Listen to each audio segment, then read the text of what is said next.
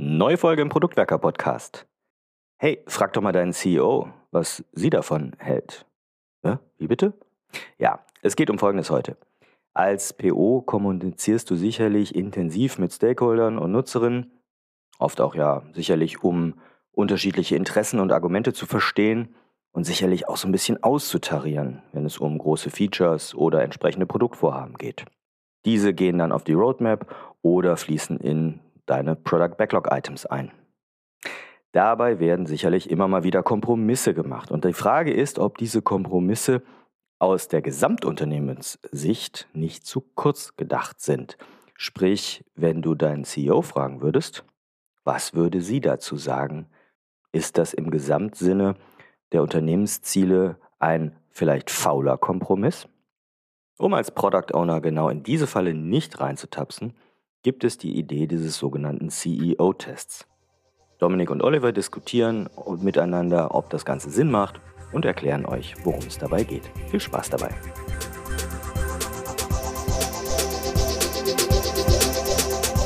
Wenn wir in unserer Verantwortung als Product Owner auch schon mal über Features nachdenken, dann müssen wir in dem Rahmen auch verschiedenste Interessen zusammenbringen. Und vielleicht müssen wir auch mal den einen oder anderen Kompromiss dabei finden.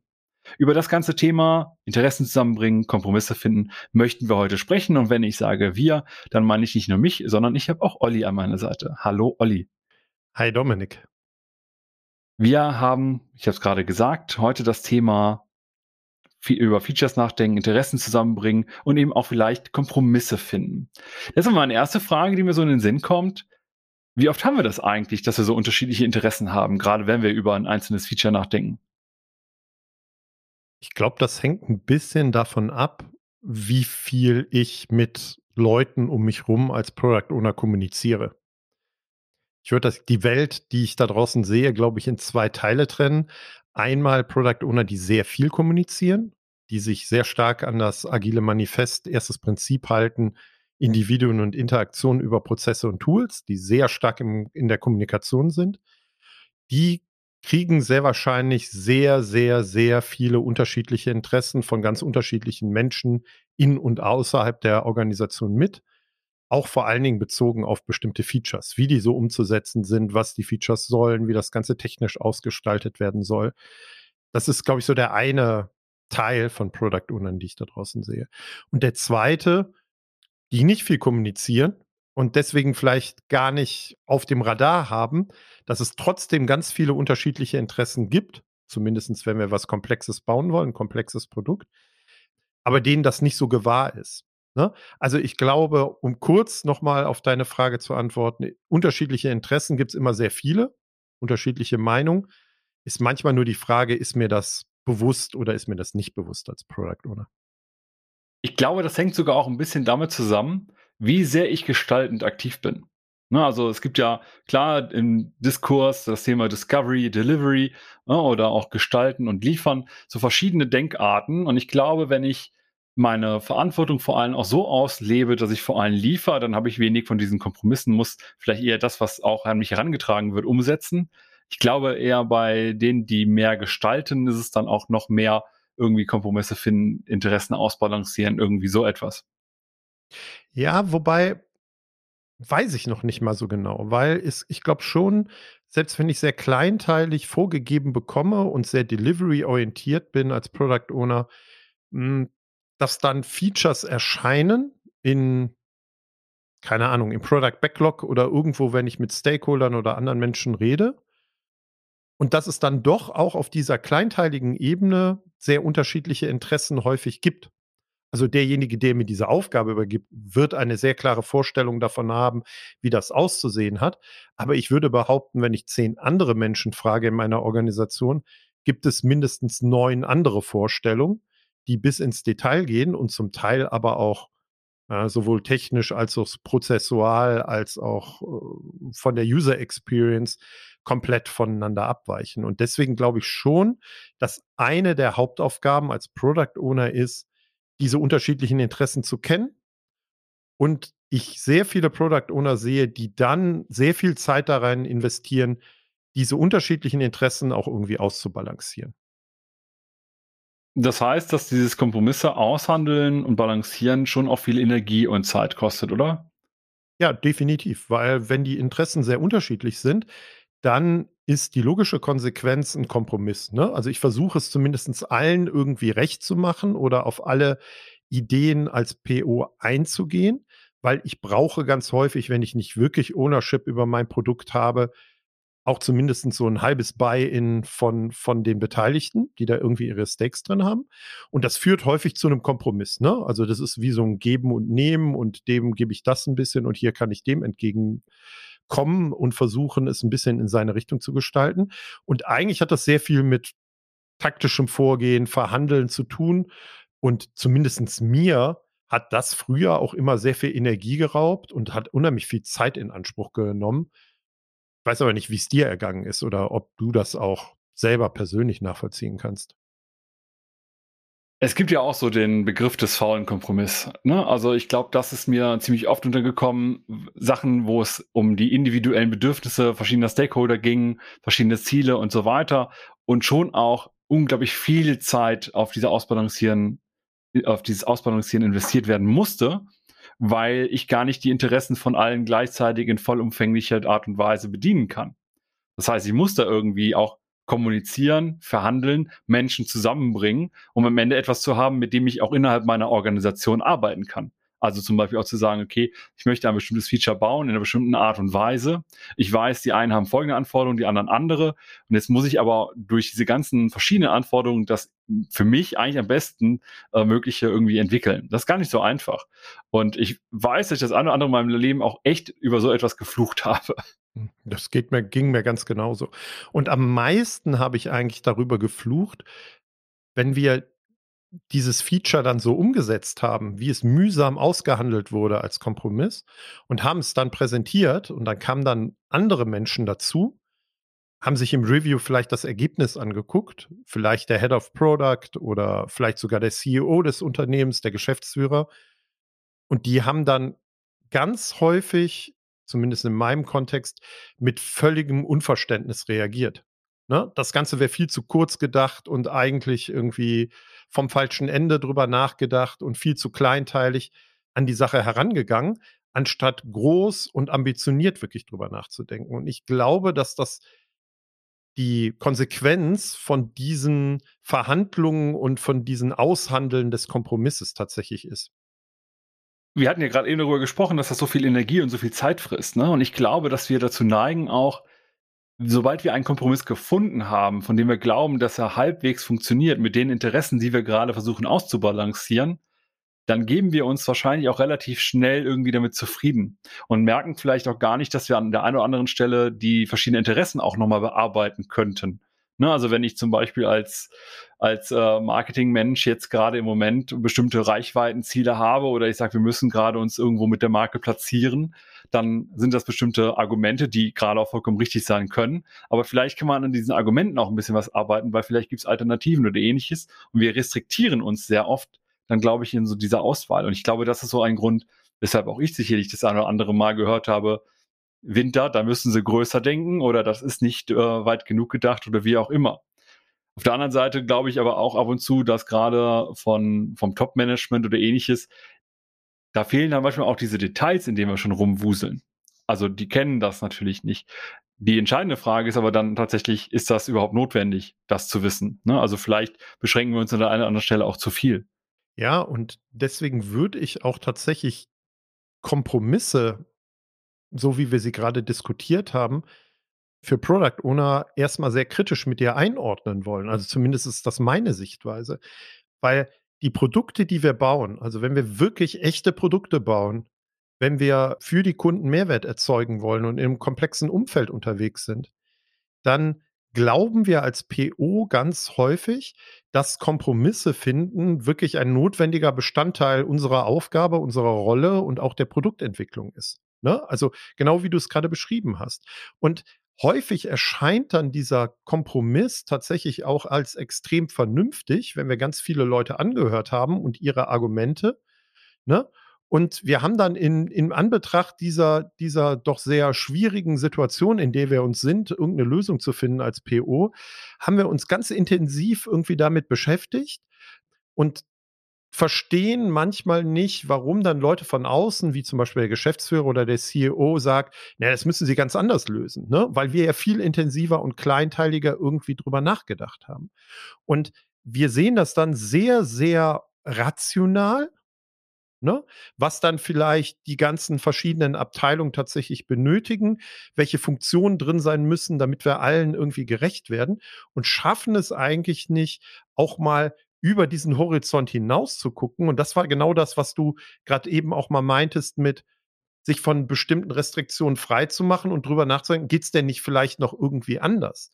Und deswegen bin ich gar nicht so dabei zu sagen, dass über die Kompromisse so intensiv nachdenken unbedingt richtig ist, sondern ich glaube, dass unsere Aufgabe als Product Owner gerade ist, auch über das, geht es denn nicht irgendwie anders unter diesen Voraussetzungen mit einem weiteren Horizont drüber nachzudenken. Und deswegen fand ich auch äh, in meinem Beispiel eben die Rückmeldung zum Beispiel von einem Geschäftsführer oder einem Juristen oder von irgendeinem anderen Beteiligten, das müssen Sie ganz anders denken. Sie müssen es größer denken. Das ist viel zu kurz gedacht. Hm, finde ich auch gar nicht so falsch, sondern eigentlich absolut richtig. Ich glaube, das Spannende an bestimmten Rollen, und jetzt reden wir äh, mal vielleicht primär über die Machtpromotoren, ne? also so ein CEO oder eine CEO, die haben ja meistens auch einen Grund, weshalb sie da sind. Also die haben vielleicht auch ein bisschen, sind vielleicht auch Visionsträger, wollen in eine bestimmte Richtung, haben so eine Vorstellung, wo man auch mit dem Produkt in fünf oder zehn Jahren sein kann. Manchmal auch nur umsatzgetrieben, das ist klar, aber vielleicht eben auch so von der Art und Weise, wie das Produkt als Ganzes hinter funktionieren soll, weil die vielleicht sogar auch Gründer oder Gründerinnen sind und dann nochmal einen ganz anderen, ganz andere Motivation mit reinbringen. Und ich glaube, was dann zusammenkommt, ist, dass wir, und damit möchte ich mich absolut nicht ausschließen, schon mal manchmal in diesem operativen Doing so gefangen sind, dass wir die unternehmensintern, die organisationsinternen Bedürfnisse versuchen abzudecken, aber die Bedürfnisse auf Kunden- oder Nutzerinnen und Nutzerseite manchmal gar nicht genug ab holen. Das heißt, wenn ich als CEO beispielsweise den Gedanken habe, boah, ich möchte den Menschen da draußen die Lösung für X äh, bieten und dafür müssen wir irgendwie was machen. Keine Ahnung, wie genau, das machen jetzt halt eben die Teams mit den Product Ownern oder der Product Owner, die Product Owner, wie auch immer.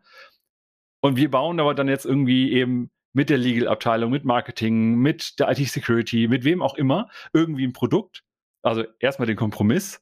Und der ist aber halt durch unsere Inhouse-Restriktionen irgendwie so gestaltet, dass halt die Perspektive auf die Menschen da draußen, die unser Produkt eigentlich ja für ein besseres Leben nutzen sollen, so ein bisschen verworren ist. Ja, ist ganz spannend, dass du das gerade so erzählst und ich kann da auch was aus meiner eigenen beruflichen Laufbahn teilen, hm, wo ich das nochmal mit unterstreichen kann. Ich habe mal in einem Unternehmen den Bereich Produktmanagement verantwortet. Da hatte ich neun oder zehn Mitarbeiter in meinem Pro Produktmanagement-Team, Product Owner und auch andere Menschen. Und wir hatten auf der Entwicklerseite äh, oder sagen wir bei den Developern im Scrum-Team eigentlich zu wenig Menschen, die das umsetzen konnten oder sollten, was wir so vorhatten. Oder zu langsam, ne? Oder zum Teil auch nicht bestimmte Skills. Und ich habe damals mit dem Verantwortlichen der Entwickler habe ich einen Vorschlag gemacht und drüber nachgedacht, ob wir nicht bei mir zwei Mitarbeiter weniger beschäftigen in meinem Bereich, also ich die Zahl meiner Mitarbeiter verändere und dafür aber auf der anderen Seite mehr Mitarbeiter aufbauen können, weil meine Sichtweise darauf war, dass wir dann ein erfolgreicheres oder besseres Produkt tatsächlich schaffen können für den Kunden und auch für das Unternehmen einen größeren Mehrwert. Und der damals ist er nicht drauf eingegangen, ne, weil halt auf der Seite der Technik klar war, hier dürfen keine Mitarbeiter aufgebaut werden, ne? Ähm, war halt nicht zu lösen. Aber wenn ich jetzt noch mal aus Sicht des Product Owners dieses Produktes da drauf gucke, dann wäre für mich zum Beispiel der Kompromiss, den ich eingehe, ja, unter diesen Restriktionen dieser Anzahl der Menschen, die das Ganze umsetzen, versuche ich jetzt irgendeine Art von Lösung zu bauen, die dann aber auch in Zeit sinnvoll irgendwie umgesetzt und implementiert werden kann. Das, was der CEO sehr wahrscheinlich oder der Geschäftsführer machen würde, ist zu gucken, na, aber hier arbeiten ja 25 Leute dafür. Und eigentlich wäre doch das und das oder die und die Herangehensweise eine viel bessere Lösung als dieser Kompromiss. Das heißt, ich bin schon so sehr, was du auch eben so ein bisschen systemisch oder aus der Organisation gesagt hast, so sehr gefangen dann als PO. Ich war damals gar nicht PO, ne? Ich war ja sogar auf einer Führungsebene, aber als PO so sehr gefangen, unter diesen Restriktionen irgendeine Art von Lösung irgendwie hinzubekommen, ne? und gucke dann, das ist so die bestmöglichste, so halbwegs rational vertretbarste Entscheidung. Und die, und das war ja meine Kritik, ist, glaube ich, aus Sicht des Kunden und vielleicht sogar aus Sicht der, des Unternehmens und der Organisation, wenn ich das von einer anderen Flughöhe betrachte, überhaupt nicht die beste Lösung. Und wenn unser Ziel ist und unsere Aufgabe als PO, den Mehrwert für Kunden und äh, für mein, meine Organisation zu maximieren, ja, dann ist es durchaus kritisch, wenn ich so kleinteilig in meinen Überlegungen mit Kompromissen, finde ich, gefangen bin und mich da nicht rausbewegen kann. Ja, und ich glaube, wir neigen auch so ein bisschen dazu, äh, auch hier wieder eher durch meine eigene Brille geprägt, so Glaubenssätze zu haben. So Glaubenssätze innerhalb der Organisation, was halt geht und was nicht geht. Und du hattest jetzt eben CEO reingebracht als äh, Machtpromotor. Ich glaube, da sind halt auch eher Kompetenzen im Sinne von Entscheidungsbefugnisse, bestimmte Sachen auch zu verändern. Und das meine ich eben auch, als, als ich darüber gesprochen habe, Marketing hat vielleicht bestimmte Ziele, ne, Reichweitenziele oder ähnliches. Es kann halt auch gut sein, dass diese Interessen, die ich gerade alle miteinander abwäge, dass die in Wahrheit ja auch dadurch bedingt sind, dass darüber nochmal irgendein Gremium oder die Geschäftsführung oder wer auch immer bestimmte Sachen gesagt hat. Und in, nach dieser Denke arbeiten alle richtig. Aber wir hätten halt nochmal Möglichkeiten, wenn wir an bestimmten Zielen nochmal rumschrauben, vielleicht sogar Prioritäten ändern oder ähnliches. Aber da sehen wir uns vielleicht manchmal auch als Product Owner nicht, obwohl wir das mit aufs Tableau bringen sollten, wenn wir die Diskussion gehen, was ist denn der wirklich der nächste Schritt oder die richtige Lösung? Weil ich glaube, dass, wenn wir das nämlich nicht tun, dann sind wir in diesem Weg, dass wir sehr schnell uns irgendeine, einen Kompromiss erarbeiten, der halt aufwendig entwickelt worden ist, und alleine durch diesen Aufwand, die Energie, die Zeit, die wir investiert haben, wertvoll geworden ist, aber vielleicht gar nicht gut ist, sondern wir müssten vielleicht nochmal einen Schritt weitergehen oder alternative Wege finden, wo wir dann sagen können, okay, wir ändern eben nicht nur unseren Kompromiss oder die Lösung, sondern wir ändern sogar auch etwas an den Bedingungen, die wir hier gerade bei uns haben, um eben das Beste für unser Produkt und die Nutzerinnen und Nutzer und so weiter, aber auch für die Firma und so weiter zu haben. Hm. Bin ich bei dir? Ich würde nur es anders formulieren, aufs Tableau bringen sollten meine Formulierung wäre oder Erwartungshaltung an Product Owner aufs Tableau bringen müssen, weil sonst würden wir aus meiner Sicht auch nicht unserer Verantwortlichkeit gerecht. Kann man auch nochmal schön auf die Folge mit Peter Beck in Richtung Ownership verpflichtet verweisen, wenn wir auch nochmal in den Shownotes verlinken. Pitt hatte auch sehr klar dargestellt, was er auch für eine Verpflichtung darin sieht, wenn ich die PO-Rolle übernehme, dass ich dann auch eine gewisse Verantwortung und eine gewisse Verpflichtung habe. Ich wollte aber kurz, weil mich das gerade triggert, auch einen Schritt weiter machen. Also wir können ja nicht nur sagen, ähm, Kompromisse sind doof und führen nicht zu dem Ergebnis, wofür ich als Product Owner verpflichtet bin. Wertoptimierung für Kunden und Business. Hm, ich bin über einen Vorschlag von Shreyas Dodgy auf äh, Twitter gestolpert und wir können das Twitter-Profil gerne auch mal verlinken, weil der sehr, sehr viele sehr interessante Ideen auch für Produktmanager und Product Owner teilt und in die Community reinwirft. Das lohnt sich definitiv, ihm zu folgen. Und er hat einen Vorschlag gemacht, den er den sogenannten CEO-Test nennt. Gerade in so Situationen, die wir gerade beschrieben haben.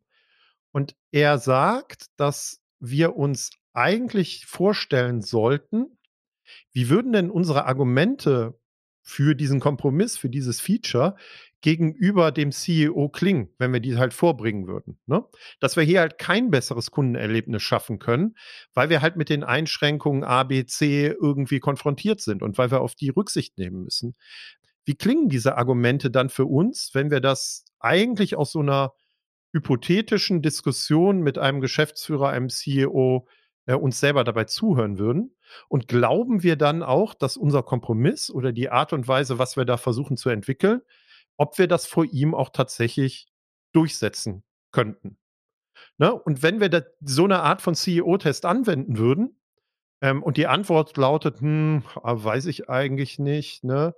Hm, vielleicht ist es so, ähm, dass der CEO dann vielleicht Idee XYZ reinschmeißen würde, ne? also auch noch als ganz andere Idee, vielleicht auch viel größer gedacht, dass ich dann als Product Owner da hingehe und sagen würde, ja, aber warum gehen wir denn nicht vielleicht aus, dass wir diesen, dass wir diesen fiktiven Dialog mit dem CEO nicht bereits irgendwie äh, durchgeführt haben und dass er nicht bereits stattgefunden hat?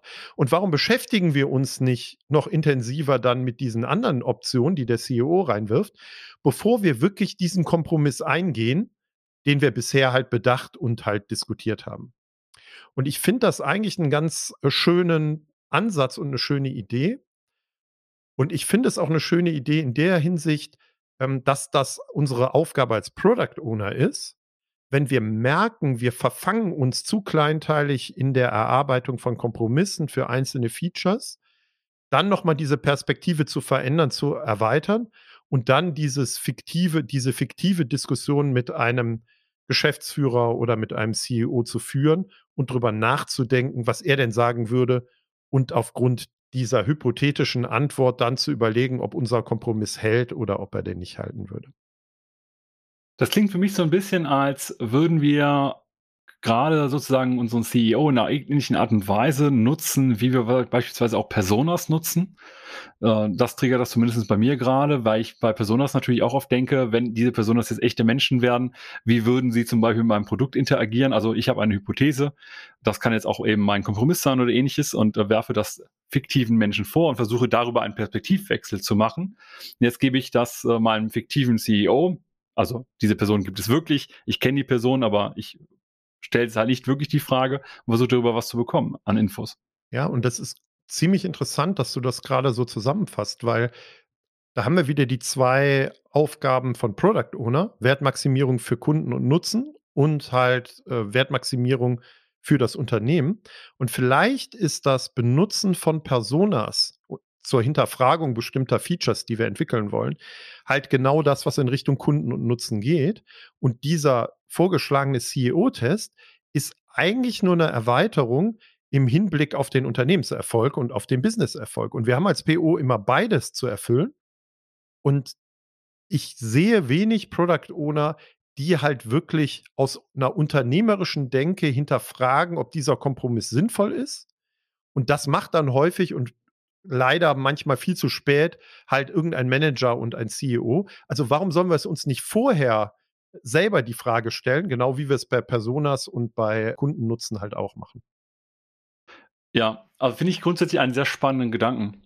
Ich äh, frage mich tatsächlich, ob das nicht auch die eine oder andere Gefahr mit sich bringt, weil wenn ich jetzt äh, die Referenz mit Personas wieder nehme, da hatten wir ja auch schon eine ganze Folge drüber gemacht und da gibt es natürlich auch immer das Problem der ähm, Selbstreferenzierung oder teilweise auch Selbstbestätigung. Also wenn ich mir jetzt vorstelle, mein CEO würde das wahrscheinlich so oder so oder so sehen, wie stark kann diese Frage sein? Weil ich sehe tatsächlich die Gefahr, auch bei mir, dass ich dann unter Umständen meine eigene Überlegung oder meine eigene Meinung, die ich jetzt zurückstellen musste für einen Kompromiss, eigentlich stärker sehe, gerade wenn ich eben jetzt fiktiv mit meinem CEO oder meiner CEO rede. Hm, aber das hat ja sehr viel wieder mit Bevollmächtigung von mir selber als Product Owner in der Organisation zu tun. Und ich hätte diesen Vorschlag des CEO-Tests jetzt gar nicht so sehr eingeordnet in die Richtung, den CEO als Autoritätsperson zu sehen und dann nur die Dinge zu machen, hm, die der CEO haben will. Natürlich ist das wichtig, seine Meinung zu kennen und zu hören. Oder vielleicht auch jemand anders dazu zu bringen, eher auf einen anderen Vorschlag oder Kompromiss einzusteigen, weil der halt Respekt vor der hm, Autoritätsperson ähm, Geschäftsführer irgendwie hat. Ne? Also darum geht es mir gar nicht, sondern ich habe es gerade eben schon mal angetriggert. Ich glaube, dass der große Vorteil oder Gewinn an diesem Gedankenexperiment ist, hm, dass wir unsere eigenen Einschränkungen im Denken, die wir haben, wenn wir uns ganz kleinteilig mit der Erarbeitung eines Kompromisses beschäftigen, wo wir ganz viele verschiedene Interessen zusammenbringen, dass wir unsere eigenen Einschränkungen hinterfragen und dann aber, wenn wir das getan haben, weil wir ja eine andere Perspektive auf einer anderen Flughöhe mit reingebracht haben, entweder zu einer größeren Überzeugung kommen, dass dieser Kompromiss, den wir erarbeitet haben, irgendwie richtig ist und dann werden wir auch besser verargumentieren können, auch vor einem CEO, oder ob wir den Weg des drüber Nachdenkens, was wirklich das Beste ist aus Kunden- und Business-Perspektive, ob wir diesen Gedankenweg noch nicht zu Ende gegangen sind ja, oder noch nicht vollumfänglich reflektiert haben. Ich, ich sehe die Gefahr, die du beschreibst, aber in meinem Kopf wäre eher, diesen CEO-Test zu nutzen, zu sagen, wir gehen noch mal einen Schritt weiter in einer weiteren Perspektive für eine bessere Lösung aus, noch mal an einer anderen Sicht. Und nicht aus, wir machen das jetzt, damit wir nicht den Zorn des CEOs auf uns ziehen oder jemand anders zu überzeugen, dass dann doch Lösung Y die beste Lösung ist. Ja, und ich frage, ich frage mich gerade auch noch, ob das Thema CEO, also diese Person ist einfach ja per se der Machtpromotor in einer Organisation schlechthin. Das hatten wir eben auch schon mal kurz angesprochen.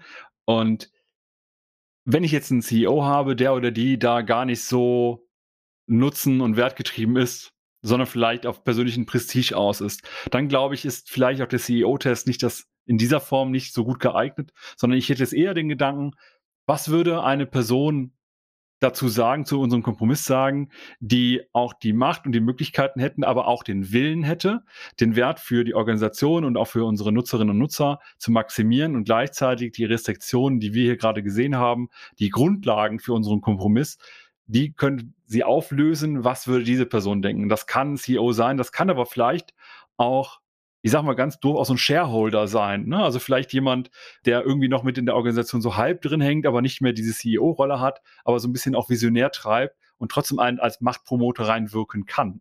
Ja, definitiv. Und wenn ich jetzt nochmal zurück zu meinem Beispiel, als ich da einen bestimmten Bereich, Produktmanagement-Bereich verantwortet habe und eigentlich zu viele Mitarbeiter hatte und irgendwo anders weniger, dann wäre vielleicht auch das Denken aus dem CEO-Test heraus, naja, wir können halt Lösung A machen unter den und den Voraussetzungen und diesen Einschränkungen.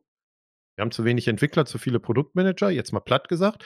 Aber wenn wir es verändern würden, dann könnten wir vielleicht auch Lösung C bauen. Das hätte dann aber die und die Restriktion oder Einschränkung, nämlich wir müssten irgendwas verändern am Headcount in beiden Bereichen. Und ich glaube, dass ich als Product Owner immer gewinne, wenn ich zumindest die Alternativen darstellen kann, jetzt ganz egal, was der CEO selber für eine intrinsische Motivation hat, selber Karriere zu machen, wie auch immer, aber man zeigt, dass man verschiedenste Optionen durchdacht hat und das war ja auch unser Einstiegspunkt, vielleicht ein bisschen weiter gedacht hat, außer wir gucken nur auf diese Funktionalität und versuchen dann im Kleinteiligen mit all unseren Peers drumherum irgendeine Art von Lösung zu finden, wo alle so ja, ist eigentlich scheiße, aber da kann ich noch irgendwie mitgehen zu denken. Und das ist für mich auch wirklich mit Ownership verbunden. Und das sehe ich auch in der Rolle des Product Owners, da meinen Blick zu öffnen und weitreichend darüber nachzudenken und Alternativen anzubieten und klarzumachen, das geht zu A, B, C. Und ich glaube, dass da so dieser Vorschlag des CEO-Test durchaus einen Beitrag leisten kann. Sollte auf jeden Fall auch nach meiner Meinung nach ein Impuls sein, den man mitnehmen kann. Jetzt unabhängig davon, die Gefahren, da haben wir ein bisschen drüber gesprochen. Wir haben über verschiedene Alternativen auch gesprochen, vielleicht nicht den CEO, vielleicht eben jemand anders, der oder die eine ähnliche Rolle einnimmt, wie jetzt in unseren Beispielen. Aber vielleicht jetzt so gegen Ende auch nochmal ein bisschen äh, in die Tipps- und Trickskiste gegriffen. Was würdest du jetzt sagen, auch so nach dem, was wir jetzt darüber reflektiert haben, auch aus der persönlichen Erfahrung und so weiter raus, was würdest du an Tipps oder Tricks mitgeben wollen? Also fangen wir mal bei dem Perspektivwechsel tatsächlich an. Also die, das Einnehmen der CEO-Perspektive ist ja nur eine Perspektive oder ein Perspektivwechsel, den ich mache. Und wir beide coachen ja auch die eine oder andere Product Ownerin. Und das, was man ganz klassisch im Coaching ja anbietet, sehr häufig ist ein Perspektivwechsel auf eine bestimmte Herausforderung, eine Entscheidung, auf ein bestimmtes Problem. Und ich glaube, je mehr Perspektivwechsel ich selber mache oder einnehmen kann, desto mehr werde ich auch feststellen, ob eine Lösung gut oder schlecht ist oder unter welchen Voraussetzungen. Deswegen, ich bin völlig bei dir, ist dieser CEO-Test nur eine Art von Perspektivwechsel aus einer Perspektive heraus, die uns als PO erstmal relativ oder die für uns als PO erstmal relativ weit weg erscheint und dadurch natürlich ganz viel generell in Frage stellt. Aber diese Perspektivwechsel auch in ganz anderen Kontexten zu machen, was mein Vertrieb vielleicht dazu sagt oder so, ähm, die kann halt ganz generell helfen. Ne? Da muss es nicht immer der CEO sein. Ja. Das, wenn ich mir das jetzt nochmal so betrachte, ne, also ich hätte eben ja auch die Person das für das Spiel gebracht und wenn wir jetzt drüber nachdenken, ich glaube halt, was eigentlich ein Königsweg wäre, wenn wir es hinter in, in der Lage sind, nicht nur, dass wir das hinterfragen, sondern dass eben auch unsere Teammitglieder Sachen hinterfragen. Ich bin ein großer Freund davon, habe ich auch schon ja mehrfach in anderen Folgen erzählt. Wenn mein Team auch beispielsweise mir sagt, nee, äh, also wo ist da der Mehrwert oder warum machen wir das denn eigentlich genau so, damit ich auch noch ein bisschen gechallenged werde, da irgendwie Sachen herauszufinden, weil manchmal neige ich auch persönlich dazu, halt, äh, wenn ich einen Weg gefunden habe, den Weg zu gehen und nicht mehr danach zu suchen, ob es vielleicht einen besseren Weg gibt. Und deswegen finde ich es ganz gut, das so mit reinzubringen und nicht nur jetzt vielleicht sich selbst. Ne? Ich als Product Owner stelle mir äh, quasi den CEO-Test vor und überlege, was würde jetzt der CEO oder die CEO sagen, sondern auch mit dem Team gemeinsam das mal zu machen und zu sagen, okay, was glauben wir denn, wenn wir das jetzt so vorstellen, wie würde diese Person das beispielsweise bewerten oder argumentieren oder auch äh, kommentieren? Hm, bin ich bei dir, finde ich auch total hilfreich, wenn dieses Hinterfragen auch von anderen Menschen kommt, mit denen wir da zusammenarbeiten. Meine Vermutung wäre aber, dass ich als Product Owner damit anfangen muss. Ich sage jetzt bewusst muss, weil viele andere Beteiligten vielleicht eher glauben, dass es meine Aufgabe ist, zu gucken, was ist denn jetzt das richtige Feature, was wir bauen, also zumindest bezogen auf das Was, auch eine Entscheidung zu treffen oder Klarheit herzustellen. Und ich glaube, ich würde als Product Owner, ist so ein weiterer Tipp, ganz bewusst anfangen, diese Perspektivwechsel mit reinzubringen, zumindest wenn sich Kompromisse schlecht anfühlen. Und ich glaube, dann kommt das, was du gerade beschrieben hast, dass andere dies auch tun, aus einer anderen Perspektive automatisch. Ja, das glaube ich auch. Und ich habe noch ein weiteres Argument, warum ich glaube, dass ich als Product Owner damit anfangen sollte. Wir sind als Product Owner immer eigentlich die Geschichtenerzähler. Ne? Also wir erzählen unterschiedlichen Menschen auf unterschiedlichen Ebenen in der Organisation Geschichten mit unterschiedlichen Zeithorizonten. Und ich glaube, da gibt es dieses Modell von Pace äh, Layering. Die habe ich mal beim Markus Andrezack, also wir beide, glaube ich, sogar bei Markus Andrezack in einem Strategietraining das erste Mal mitbekommen. Und so ein CEO erzählt halt immer drei Jahresgeschichten, ne? Also weil das so die typische Spanne ist, in der der CEO denkt und auch agiert und Erfolg haben muss. Und im Scrum-Team, wir als Product Owner erzählen vielleicht mit dem Developern eher zwei Wochen Geschichten. Und das eine ist von dem anderen auch irgendwie entkoppelt häufig. Und ich glaube, dass diese, diese Idee des CEO-Tests auch helfen kann, besser mich in diese drei Jahresgeschichten des Geschäftsführers mit reinzudenken und dann vielleicht sogar zu verargumentieren, warum dieser Kompromiss sinnvoll ist, den wir gefunden haben, aber ihn in einem anderen Zeithorizont mit einer anderen Geschichte zu erzählen, als ich das Gleiche vielleicht auch auf einer Ebene mit den Developern mache, in einer Zwei-Wochens-Geschichte, sondern ist vielleicht der erste Schritt in einem Kompromiss hin auf ein größeres Ziel. Und auch aus dem Grund glaube ich, dass ich als PO anfangen muss, die Perspektivwechsel einzufordern und mit mir selber auch kritisch umzugehen, ob ich das häufig genug mache, weil es mir, glaube ich, auch für das Geschichtenerzählen auf den unterschiedlichen Ebenen und äh, Zeithorizonten weiterhelfen wird. Ja, das glaube ich auch. Das glaube ich auch. Ähm, ist ein ganz normales Problem, dass wir halt dadurch, dass wir Irgendwer hat das mal auf irgendeiner Konferenz gesagt, als Product Owner ein bisschen mit Google Maps reinzoomen, rauszoomen, reinzoomen, rauszoomen, weil wir halt auch ganz oft, wenn wir mit dem Team arbeiten, wir halt in dieser zeitlichen Nähe arbeiten und sobald wir aber dann mit Stakeholdern arbeiten, in größere Dimensionen gehen und wenn wir dann auch, ne, im Beispiel jetzt hier äh, an den CEO oder die CEO gehen, dann sind wir halt auch mit in diesen drei Jahresgeschichten drin. Und ich glaube, von daher ist es auch immer ganz gut, nochmal die langfristige Perspektive einzunehmen. Aber ich glaube auch nochmal, äh, das unterschreibe ich von dem, was du eben gesagt hast, wir müssen damit ein bisschen anfangen, weil das Team halt in der Regel ne, von Sprint zu Sprint mehr lebt. Das macht so ein bisschen diese Taktung auch einfach irgendwie mit aus. Aber trotzdem auch noch ab und zu einen Blick über den Tellerrand hinauszugeben, längere Fristen zu geben und auch diese Perspektive ab und zu mal zu erlauben. Weil ich finde es auch wertvoll, wenn man ein Team jetzt zum Beispiel sagt, wenn wir das jetzt hier machen, haben wir in zwei, drei, vier, fünf, sechs, sieben, zehn Sprints vielleicht ein Problem oder verbauen uns ein bisschen was, damit wir in den Diskurs reingehen, in die Diskussion und dann durch auch nochmal bessere Entscheidungen treffen können, als wir sie bisher getroffen haben. Und von mir vielleicht so ein letzter abschließender Tipp. Wenn ihr das Gefühl habt, jetzt gibt es einen Kompromiss, wo fünf, sechs, sieben unterschiedliche Menschen, die ihre Interessen reingeworfen haben, alle damit leben können. Ihr habt irgendwas gefunden, wo alle so zumindest nicht mehr vehement widersprechen, sondern sagen, ja, okay, so machen wir es. Aber eher so demotiviert und eher ähm, äh, ohne Energie mehr darüber zu diskutieren, dann wäre so mein Tipp, dann baut genau das nicht. Weil ich glaube, dass das in den seltensten Fällen wirklich zu einem Erfolg des Produktes oder einem Mehrwert oder so führen wird, sondern versucht genau das als Trigger zu nehmen, um zu hinterfragen, ob man nicht mal noch aus einer anderen Perspektive drauf guckt oder über eine andere Lösung nachdenkt. Das sind doch gute Schlussworte. Ich bedanke mich für deine Zeit und das Gespräch und ich hoffe, ihr konntet das eine oder andere aus dieser Folge mitnehmen. Von daher, Olli, bis dann.